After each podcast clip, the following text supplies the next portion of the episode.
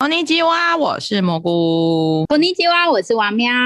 大家一定觉得奇怪，为什么我们今天我们的开场不是安妞，而是孔尼基哇？是这样子的，我们要谢谢日本呢送我们疫苗，所以我跟王喵就决定我们要来推广一下日剧。对，而且这一季我刚好看了蛮多部日剧的。那王喵总共看了几部日剧呢？从开安档开了五部，就是觉得那时候就看了看了，都觉得哎还不错还不错，都可以留下来。所以总共就是就陆陆续续，然后就总共安档了五部日剧。 那按档的哪五部？要不要稍微跟大家讲一下？因为今天时间关系，我们可能没办法全讲。可是王妈可以稍微讲一下，你看的这五部的日剧是哪五部？首先是打扮的恋爱是有理由的，然后离婚活动，要是当时吻了他，大豆田永久子与三个前夫，还有喜剧开场，总共五部。虽然我没有就是不算是日剧挂，可是其实这五部，我觉得这一季我有在脸书上都划到，现在蛮多人有在看的耶。这几部的日剧的声量其实都还蛮不错的，都会有人在讨论。听说你想要介绍前三名，你这一季的前三名，刚好我们录制的时候，其实陆陆续续就是都刚好结束了，所以我觉得可以顺利的排出我的前三名。第三名就直接讲喽，因为应该没有。第三名是要是当时吻了他，嗯，我觉得这一部算是黑马吧，因为当时我其实看的是前几部，因为当时要是当时吻他，当时是比较晚播出的，然后是后来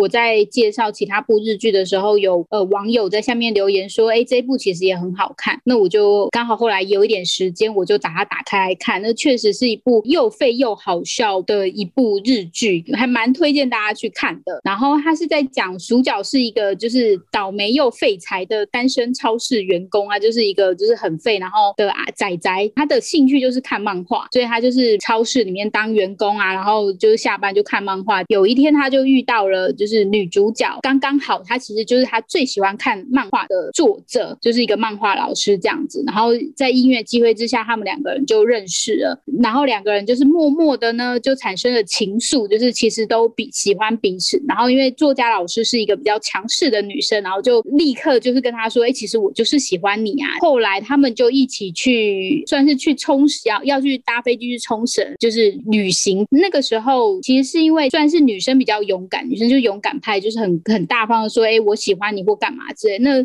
其实对于呃仔仔而言，他是很没有自信的，他就会觉得说，哎，怎么可能会有一个就是那么厉害的人喜欢我这样子？所以当他们就是想要亲吻的时候呢，那个男生就别开了头，就说就觉得，哎，不要不要进行到这个这个步太猛了，这样子对他而言就是太突飞猛进了。那但他们就带着那么一点点遗憾，然后一起去冲绳旅行，但没有想到却发生了空难，老师就去世了，空难中往生了这样子，那就变成一个小小的遗憾。但是这个地方并不是。是在讲一个很遗憾的故事，因为他有一个爆笑的地方。那个爆笑的地方就是那个老师他就附身到一个男子的中年男大叔的身上了，就是一个中年大家就突然说：“哎，其实我就是那就是女主角啊什么之类。”然后就是在一追赶跑跳碰，就是比较类似比较传统的剧情中，然后发生一连串爆笑的事情。是而且就是他算是搭上了一个风潮，就是近期内很多这种伪 B B L 或者是伪 B L 的剧情，就是内心是女生，但其实外表是。男生这样，其实就是像这样的剧情蛮多的。我觉得他们厉害是他们的呃每个演员的演技都非常的好，这是非常厉害的地方。因为像是桃松坂桃李，他是演就是那个超商的员工，然后他是一个仔仔，他就是每天就是穿着牛仔裤跟帽 T 这样，那他的那个行为举止就真的像一个没有自信的仔仔一样，然后讲话畏畏缩缩一样。然后再来是最后就是附身在那个中年大叔身上，那那个中年他叫朴景星，他就是在。男生跟女生交换的那个动作跟神情上面也非常的厉害，这样子，所以你看的时候你不会觉得很违和，或者是哪里不对劲，你会觉得很好笑。因为松坂桃李，我虽然就是对日本的演员不熟，但其实我记得他好像是影帝等级的耶。对，他是蛮厉害的一个演员。那他就是其实。日本蛮多演员的演技都是很自然派的。当你他在演那个角色的时候，你就觉得他已经附身在那个角色身上，很厉害。所以这一部的重点就是看，就是大叔怎么演绎女生，然后也看两个男生怎么样 慢慢的接近。对对对，算是就是。伪 BL 的剧情啊，但是因为真的很好笑，就它的每每个桥段，它的节奏也蛮快的。它其实全部也才八集，对。然后我今天早上的时候已经把结就是结局也看完了，基本上它真的就是很爆笑又很温馨。因为其实你就可以看到松满桃儿他饰演的一个是就是一个单身的仔仔嘛，那他就慢慢的建立他的自信心，然后找到自己认可自己的地方，然后变得比较愿意去面对大家，或者是正视自己内心的声音，但是会没有遗憾的一部剧啦。自己会觉得说，哎，算是没有遗憾。我觉得 ending 算是可预见，但我觉得也收的还不错。对哦，所以不用太担心说看了会觉得怎么会这样的 ending 就对了。我觉得算是四平八稳的 ending，我还蛮 会。因为确实，因为我们到最后的时候，你就可以，比如说，他其实不可能永远，他的灵魂没有办法永远的待在那个身上，那就会变成一个抉择的问题。大家应该都会知道会遇到这样子的问题，但是就是撇撇开这点，就是会让人家伤心的地方的话，整个演技什么都很好笑，还蛮疯的一部剧这样子。就是这是第三名嘛？第二名呢？第二名其实我犹豫了好久，就是第一名跟第二名。哦，真的。然后第二名是大豆田永久子与三个前夫。哦，这名字超级无敌长哎。对，所以好不容易我终于念的比较顺了。然后他的作家是，就是呃，编剧家是非常有名的编剧家，是板垣裕二。他的作品就是大家绝对都是有看过的。你只要有看日剧，大概部分的人都会有听过，像是《妈热》，然后《最高的离婚》，然后《问题餐厅》、《四重奏》。这些都是非常有名的作品，前面两部也都有改编成韩剧嘛？如果我没有记错的话，对，对他们后来都有改编成韩剧，大家都应该都有听，都应该都有看过，像蘑菇应该也有看过。我是没有看过，其实这是我看他第一部的作品。可是《Mother》跟《最高离婚》，我蛮常听到很多人提的。《最高离婚》，甚至我看到很多人把它奉为他人生日剧之一。应该有，因为他真的在呃台湾应该有一批始终的拥的，就是拥护者跟粉丝。大豆田与永久，我看我还练不顺。大豆田永久子与三个前夫，他在讲什么样的故事啊？他在讲一个就是大豆田永久子，就是主角嘛。那他有他有三任婚姻，嗯，就是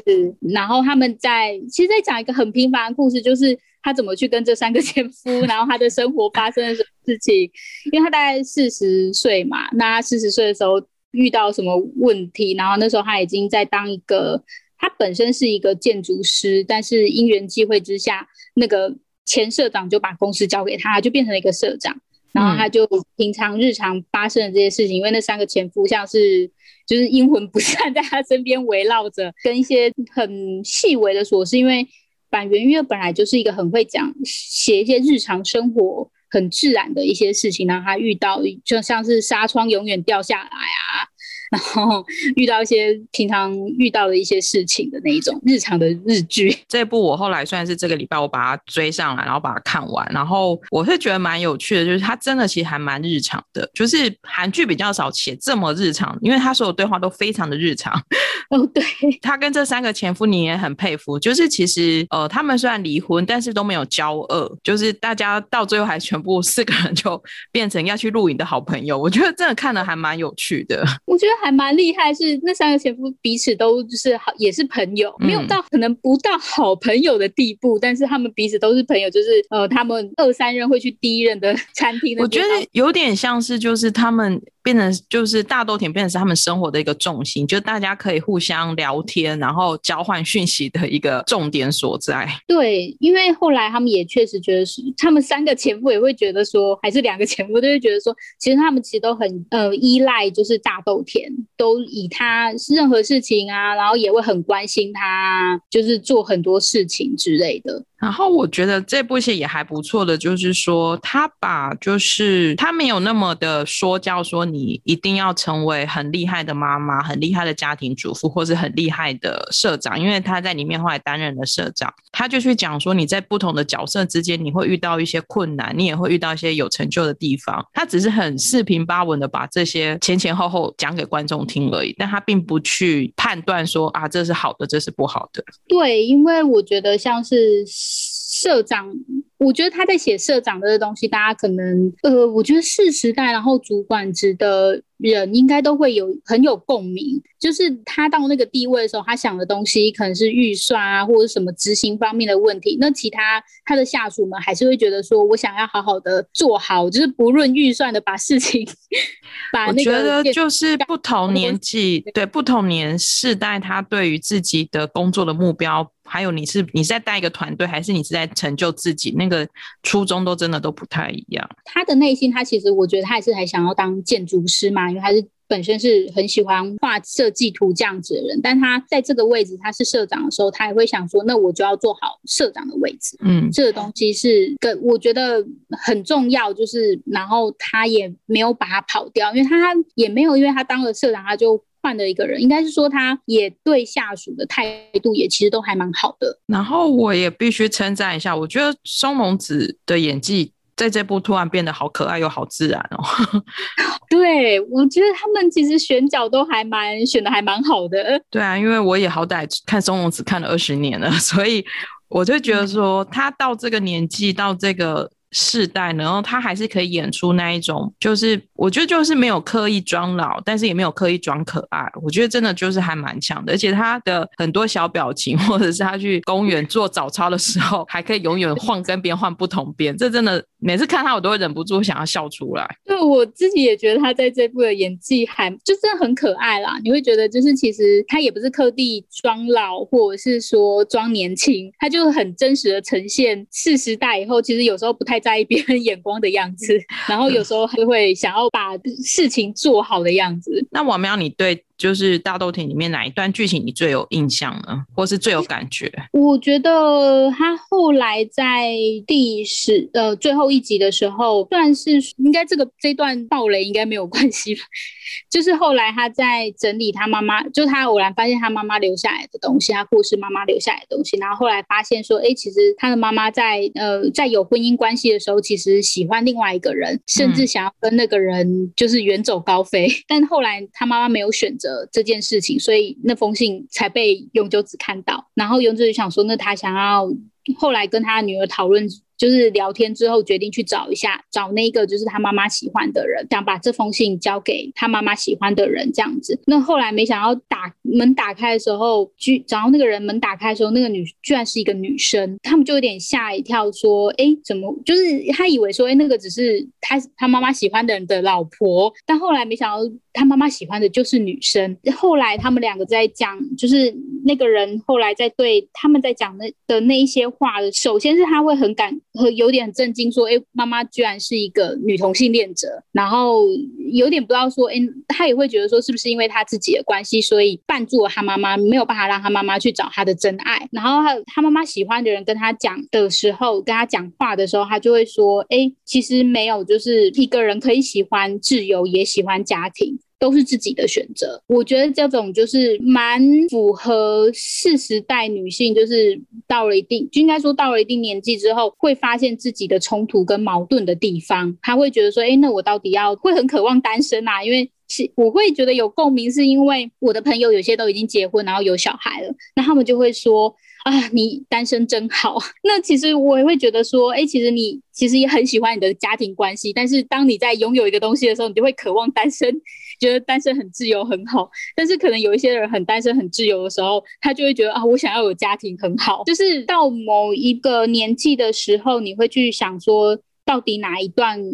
你想要什么东西是很冲突的，你会去正视这个问题，然后选择自己的选择。我觉得他刚好写出了那种矛盾的内心很矛盾的冲突的地方，是让我印象很深刻的。就是因为刚好可能我刚好看到结局，然后我会觉得，哎，这一部的重心其实就在这个地方，所以让我印象。深刻。再来是后来，其实他他也写出说，哎，其实就算大豆田他再怎么独立自主，那他其实也有寂寞的地方。那寂寞的地方刚好出现一个好像很刚好的人的时候，你要不要跟他在一起？然后去正视自己生理、心理的声音，到底自己想要的是怎样的人？那其实就算你已经四十岁，然后别人看你已经什么事情都选。择的很好的时候，其实你还是很矛盾，因为你还是会搞不清楚自己心里想要的东西。然后那个时候反而是他的第三任看起来很。幼稚，然后很幼稚的前夫，第三任跑出来跟他说：“没有，其实你要的是你的工作跟你的恋爱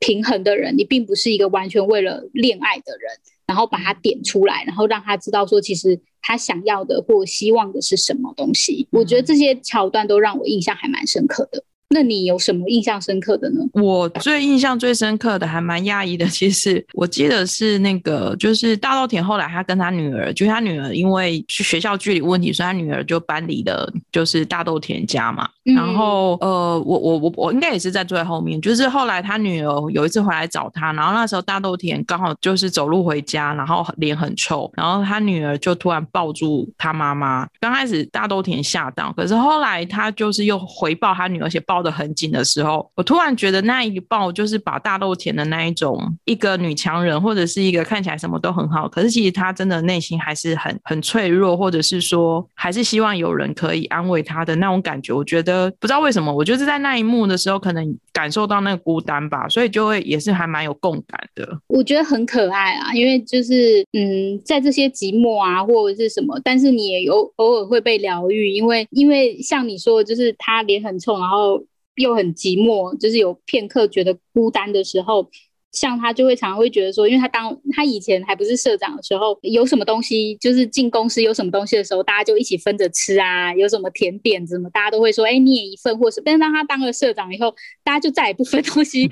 就是 员工再也不分东西给他吃了，就是以前的同事都再也不分东西给他吃了，所以他就必须自己吃东西。最后的时候，他有一天就是一样嘛，就是员工跟平常一样，然后他坐下来的时候，他发觉，哎，他做到了一块个肉桂卷，那是同事分给他的，他就觉得，嗯，其实也蛮开心的，就是这种很小的地方就安慰了你这样子。我觉得还蛮有趣的，就是然后他也演了，就是有一段我也觉得很有趣，就是说他就一直不小心发现了。就是大家要给他生日惊喜，然后就一直一直要说服自己说，要装出很惊喜的样子哦，不要就是让人家失望。我觉得这段也演的很可爱。他都会跟那前，我觉得他在前夫们三任前夫们就是很不用伪装自己，他自己也会说，哎，就是他发现了这个惊喜，那他又要把它当做惊喜的样，然后他们就三个人跟就是三个前夫跟他就一起去演说，哎，要怎么装的很惊讶。然后 这种东西，然后或者是说他要跟他女儿，因为他跟他女儿吵架之后要道歉呐，然后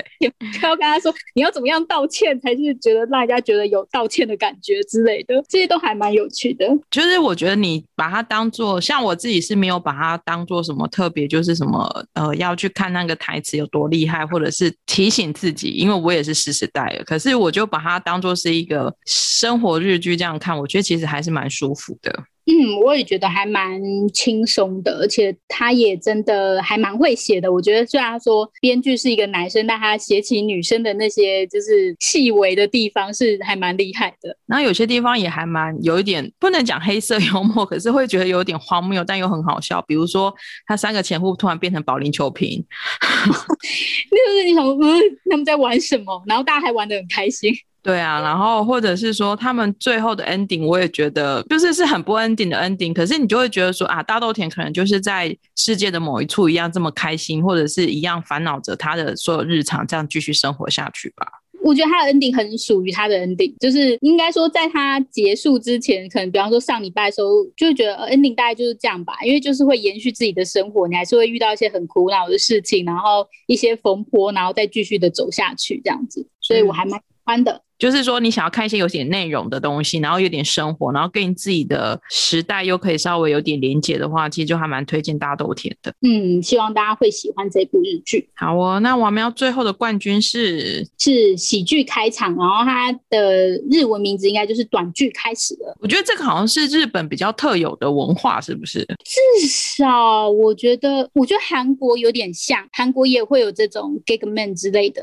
然后可能就是小小的一部短剧。这样子，他所谓喜剧就是有点就是那种三四人那种或两人的小小团体，然后就是演一段小小的喜剧这样子，然后在在现场表演给大家，然后逗笑大家。他就是一个小剧场，然后他就是算是呃主角就是三个短剧，就是他专门演短剧的这种谐星三人组，就有点类似像是漫谈或者是日，就是吐槽啊，然后这种小小的。就是一一段一段的段子，然后就是去的谐星这样子。我们要稍微介绍一下喜剧开场的剧情吧。好，那他就是在讲说有三个从高中同学们，然后他原本是两个人，然后先组成的一一个就是短剧。就是短剧团体，就是专门在演短剧的谐星团体，然后叫做 Mark Ben Mark Benz，就是马克，又又有人翻成有也有翻成马克白。那他因为他们很喜对于很喜欢彼此，然后也喜欢写演短剧。呃，大学没有念就开始出道，然后就是开始演这样的短剧，然后在小剧场里面。不过因为他们就约定说他们十八岁，那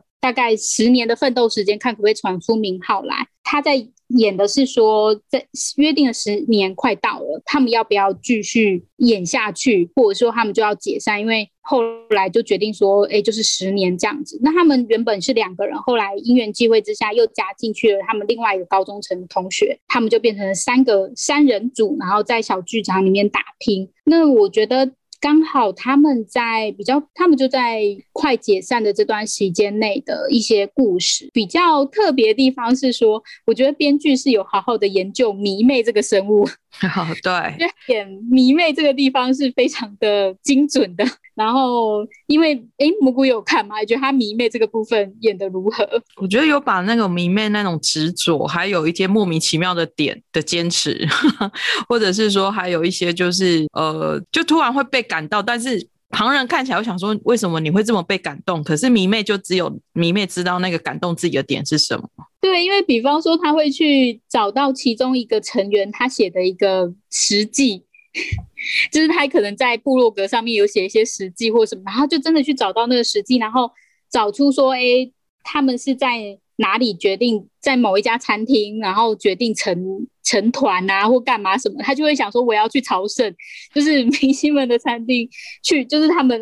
偶像们的餐厅我也要去的那一种，然后或者是说，因为其中最后面加入了一个。加入的成员，他是一个就是很厉害的电玩高手，那他就把那个电玩高手曾经有过的访问全部都看完了。对于三个细三个人的就是日常生的任何生活细节，都算是了若指掌的那一种迷妹。然后再来是因为他刚好是那个迷妹，他在低潮的时候遇见他们的，嗯，所以他也把就是为什么他会喜欢他们，真的就是。他算是低潮的时候遇见他们，然后再从他们的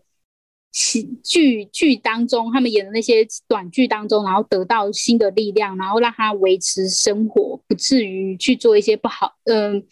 一些就是伤害自己的行为，然后可以走下去这样子。对啊，我觉得他是有把那一种，就是人有可能，就是你在很低潮的时候，你不知道到底到底该怎么办的时候，反正你就先找到一个一块浮板嘛，然后你就尽量的抱紧那那个浮板，然后呢再慢慢站起来的那一种感觉，我觉得他是真的写的还不错，就是。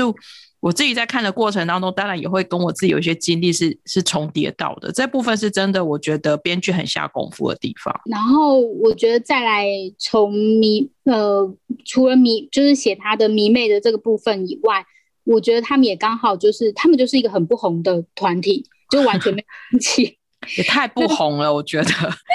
就是这样可以撑十年也很厉害耶。对，其实我觉得他们很多光撑十年这件事情，就是其实对我们而言，对迷妹的心情而言，就是真的值得拍拍手的一件事情。但他们会觉得说，可是他的旁边的人或者是他的父母可能会觉得说，你就浪费了十年的时间。嗯，对。那他们又其实很喜欢彼此，然后他们也就是他们并不是因为吵架然后要。解散，或者是怎么样解散，只是因为真的约定说十年不红我们就解散。那那到底要不要再走下去？我觉得也是，就是被被他们也会很迷惘，所以在那个时候，他们就去找他的高中老师，因为当时也是鼓励他们成成团的高中老师说：“哎，那你觉得我们要不要再继续走下去？”然后我觉得那个时候其实气氛很好。我的意思说，就是大家他们也有了粉丝，然后感情又很好，就觉得好像我们可以再拼个两三年，再撑撑看这样子。但是他的高中老师就跟他们说：“你们就是未来也会。”经历很多低潮，但是比起十八岁到二十八岁，接下来的十年痛苦的城市可是不同次元的，是不一样的世界的，所以你们还是要解散，我觉得是比较好的。然后那个时候，我可能跟就是成员们一样，都觉得有点天打雷劈，就觉得说，哎啊，原来事情不会照，就是像梦想一样，就是可以好好的完成，或者是变成突然变成一个大。大明星之类没有，就是其实还是要解散。我是觉得，就是对比很多，就是这种比较是青春梦想剧，它最后还是让它红起来，然后得到一个很好的成就之外，我觉得这部戏是真的还蛮写实的，在描述就是不能说是输家，也不能说是失败者，它就是描述你一段就是你你你有很想要达到的梦想，可是你就是做不到，或者是很多姻缘机会，你就是。办不到的时候的各种心态的转换，因为其实我还蛮喜欢他们最后就是大家在不能说是吵架，就是激烈的争论，说那你到底要不要解散嘛？就是他们其实也有历经过这样的一个挣扎。然后我觉得在吵架的过程那个过程当中，其实可以看得出来，大家都有点不甘心，然后大家也都不愿意放手，可是又带着理智，就是说你你你也不知道你自己是不是还能够再拼个十年。我觉得他们后来真的就在讨论说，就是这样子追求梦想失败了，那接下来该怎么办？这样子失就是到底算是是你就是一个失败的人吗？或者是说就没有得到任何东西吗？这十年就这样子空白了吗？我觉得有在探讨这一部分的想法。对，然后这样子回报就是你努力就会有回报吗？因为他其实就像。我刚刚说的，就是他的父母都大部分比较担心或者是不谅解，就是父母嘛，他们就会觉得说你这样子，就是其实你什么事都没有做。然后其中有个成员，他的父母就是会觉得说，你其实就的爸爸就会觉得说，其实你干嘛，你什么事都没有做，我就是觉得没有回报，你就是一个不成功的人。然后他姐姐就跳出来说：“没有，你不知道，说他为了要经营这个团体，他必须去发海报，他必须做很多的努力。这些东西都是你没有看到，但他其实有做的。嗯，那对，所以就是这个东西到底是成呃努力跟回报这个东西到底要怎么去衡量？我觉得他们就是也描写的算是探讨的蛮好的，因为他们在这部剧里面，首先是每个短剧都有他自己的隐喻。”他的那个每一部，诶，每一集开始就是一部短短剧，那个短剧又扣住了里面，就是他们这一集在日常生活中发生的事情。然后再来是说，像最后在探讨，就是说，哎，那你他们就是，比方说他们在最后的时候，他们就有点类似说，他们只是一场足球比赛结束了，这个足球比赛结束，他就是输掉这个比赛，所以他们就决定解散了。那输掉比赛。是不是失败呢？他们就说哦，那其实他们只是输输掉比赛，但他们像里面有个成员就说，顺泰就说输掉比赛就不代表是失败啊。那如果真的要这么说的话，不论是什么运动或艺术，那除了那个赢得比赛的人以外，那其他人都是失败者啦。但其实事实上，我不觉得是我我跟他一样，就是我觉得输掉比赛就不代表是失败，因为其实他这段讨论好像是在跟那个老师的儿子对话吧。嗯，对对，然后老师儿子才十岁上下嘛，就是是属于那一种，反正你没有成功就是失败，所以我觉得他有一点就是在那过程当中去说啊，其实孩子啊，就是长大之后或者是到一个年纪之后，说的事情是没有那么的绝对的，没有成功就是失败嘛，其实是不一定的。我觉得再来是就是主呃，应该说最主要 leader 就是菅田将晖演的春斗，他自己也会觉得说，是不是我没有带好带好这个团体。嗯，才让这个团体需要解散，那他也会觉得说，我是不是就失败了？因为他那个时候，因为他解散以后，他也很迷惘，自己接下来要做什么事情。他其实是所有里面的人最迷惘的耶。对他，因为他真的把所有的心力都放在写短剧上面。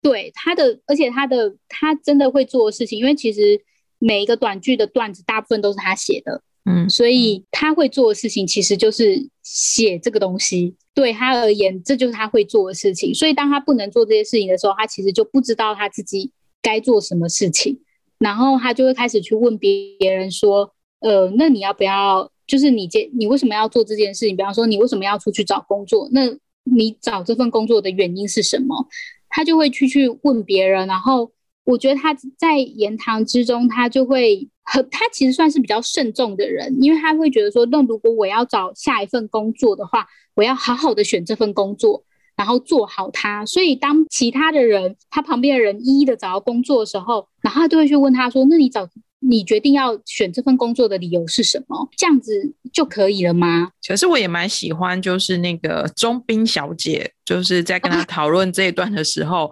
说有时候决定工作为什么要在这边工作的的理由，其实可以很简单。嗯，我也很喜欢这段话。对啊，就是可能只是因为呃办公室里面的的插花让他觉得很漂亮，或者是就是这种诸如此类的。我觉得其实有时候。人生不用想的这么复杂，你想的越复杂，其实就反而会让很多事情就停在那边。这是我看的想法啦。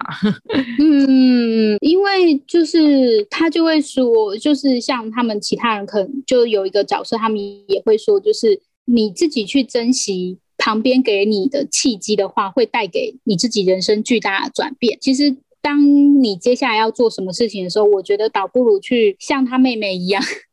就说，因为我的姐姐说我很会照顾人，所以我决定来应征经纪人一样。就当你看到的时候，你会觉得说，哦，其实我这件事情做的还不错，那我可以继续做下去。我觉得这样其实就很好了。对啊，所以我觉得这一部其实虽然他们主角们的年纪对我来讲有点，就是以我现在来看会觉得稍微年轻一点，可是我觉得我还蛮适合推荐，就是呃，就是二十几岁、三十几岁，甚至像我一样，就是你可以稍微。借由这些主角们的故事，稍微整理一下自己这几年的一些想法，我觉得也还不错。嗯，我觉得他们真的算是日常，他们其实有时候对话对对话还蛮废的，就是很乐色化，但我还蛮喜欢这些乐色化的。就是像我在看前三集的时候，就会想说，嗯，到底重点是？你知道他们的那个剧啊？真的就是你常会抓不到他们在干嘛，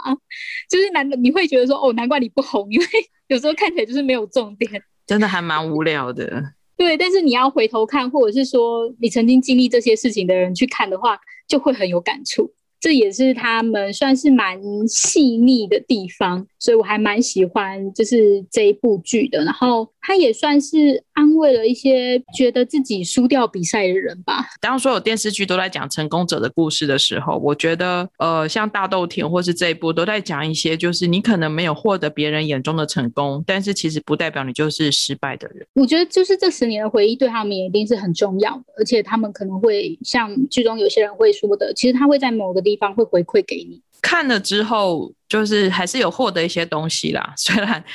男生的对话有时候真的还蛮没没有重点的。对，我觉得就是大豆田永久子大概会是一种啊，人生就是这样啊。那但喜剧开场还是会有一种哇，被安慰到说啊，就是其实这样也很好啊。啊，我至少有过得比他们好一点，还蛮推荐给大家这一部的，都还蛮不正，就是一开始看你可能会有点抓不到头绪，但是你会越看越投入。嗯，我觉得就是如果你不排斥，就是这几部都是如果你不排斥，你就多看个几集，因为其实日剧的好处是因为它一集短短的。嗯，对，所以其实有时候像我有时候就是不小心就是混一混。就诶，四十五分钟就看完了。